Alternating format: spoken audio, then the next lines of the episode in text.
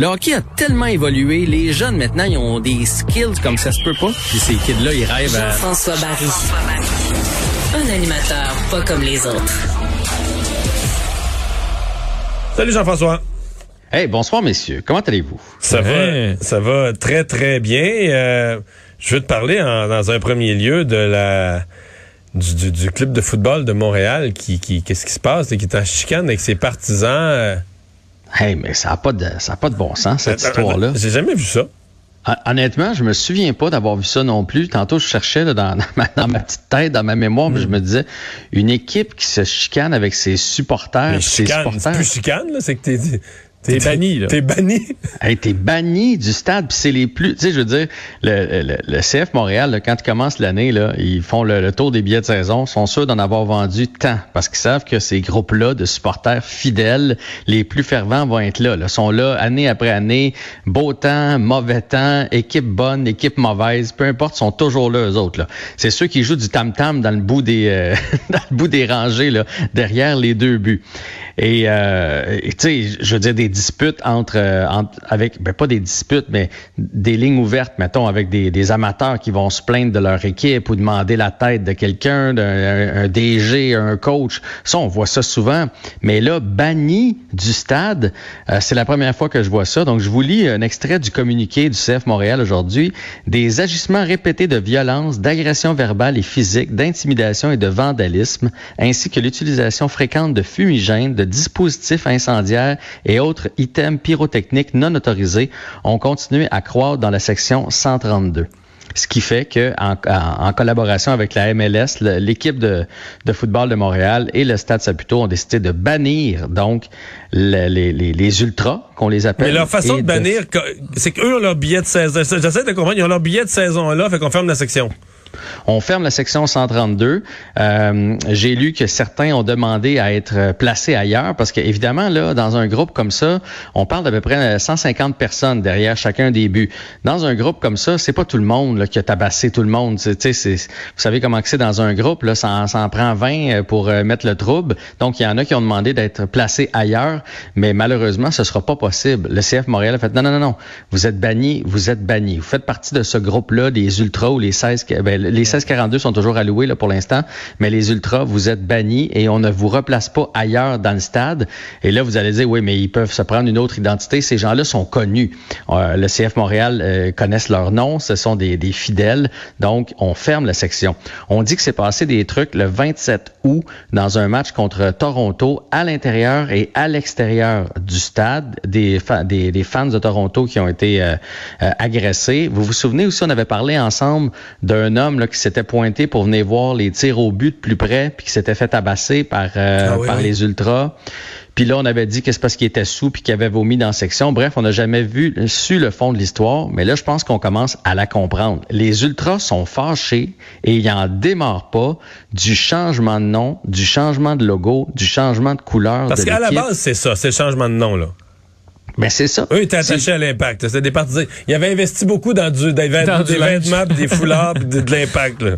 Ouais, mais là, ça dépasse ça, là. Euh, Je peux pas croire que c'est parce que t'as 250 pièces de guinée chez vous que tu te fais bannir du stade puis que tu tabasses du monde, là. Là, à un moment donné, je sais pas si c'est le climat avec la pandémie puis tout le monde est à fleur de peau. Je sais pas qu'est-ce qui se passe, mais j'ai jamais vu ça. Ils se sont pointés au stade avec des banderoles demandant le congédiement de, de Kevin Gilmore. Euh, de l'autre côté, du côté des 1642, on a volé la cloche. On a essayé d'enlever la cloche. Vous savez, là, quand il y a un but, oui? Ah oui. pour le CF Montréal et la grosse cloche. Bon, on a enlevé la cloche. Là, je veux dire, l'année passée, on avait euh, fait du vandalisme sur le logo du CF, du CF À Montréal. répétition, hein, si je ne m'abuse, hein, plusieurs À fois. répétition. Mais je veux dire, hey, moi, là, j'étais un fan du Canadien solide, là, vous le savez. Euh, demain matin, le Canadien annonce qu'il change ça, qu'il annonce que, que ça va s'appeler autrement.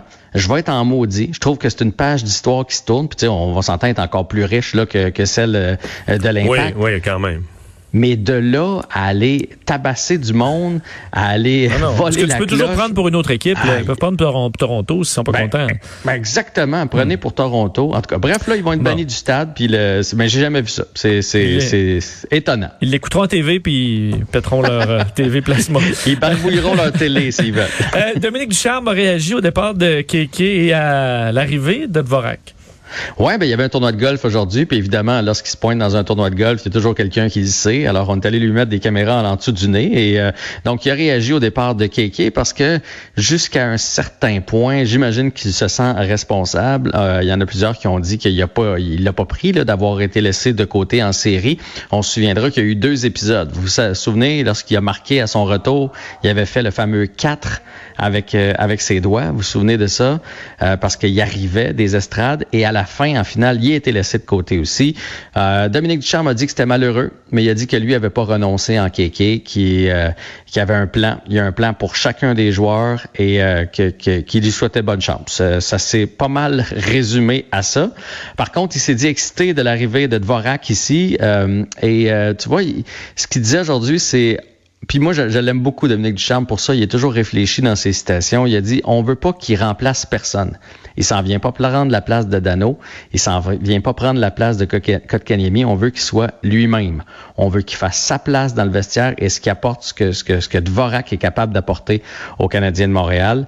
Euh, fait que ça, c'est, c'est une bonne nouvelle. Après ça, ben, selon vous, est-ce que le Canadien est plus fort ou plus faible qu'il y a deux semaines? J'ai de la misère à me faire une idée. Je pense pas que. Mais, c'est parce que si tu me poses cette question-là, plus fort ou plus faible que l'année passée, mettons. Ah ben, ben Je peux pas te répondre parce qu'il y a eu deux équipes. L'équipe de la mhm. saison régulière, c'est une équipe bien ordinaire, de milieu de peloton, qui a fait les séries par la peau de la peau des fesses. Puis l'équipe des séries, ben je sais pas c'est quoi. Mais moi, tu me connais, j'ai un joueur. Moi, je pense que l'esprit de cette équipe-là, c'était Corey Perry. Puis quand ils ont perdu Corey Perry, c'était devenu, c'était redevenu l'équipe de la saison régulière, de toute façon. Je pense que c'est une équipe à peu, près, à peu près équivalente, mais sauf dans une division plus forte. Donc, une équipe équivalente, pas à celle des séries, là, à celle de la saison, qui va se battre pour une place en série, mais dans une division plus forte, ça se pourrait qu'il en manque. Euh, c'est qu'on l'échappe par un élastique de short, comme on est rentré dans les séries par un élastique de short. Là, tu comprends? Ouais, ouais. On a Cofield de plus. Voyons voir ce qu'il va réussir à faire. Mais, mais tu sais, Dvorak, à mon avis, prend la place de Dano. Euh, il, va combler le, le, trou que Dano a laissé. Il est capable de jouer contre les meilleurs trios adverses, apporter un peu d'attaque. Mais qui prend la place de Kotkaniemi? Ça, on n'a toujours pas la réponse. Fait que ça va être à surveiller ce début de saison qui s'amène très, très rapidement. Mais on va surveiller le camp d'entraînement avant ça. Ça va peut-être nous donner une idée. Hey, merci Jean-François. À demain. À demain.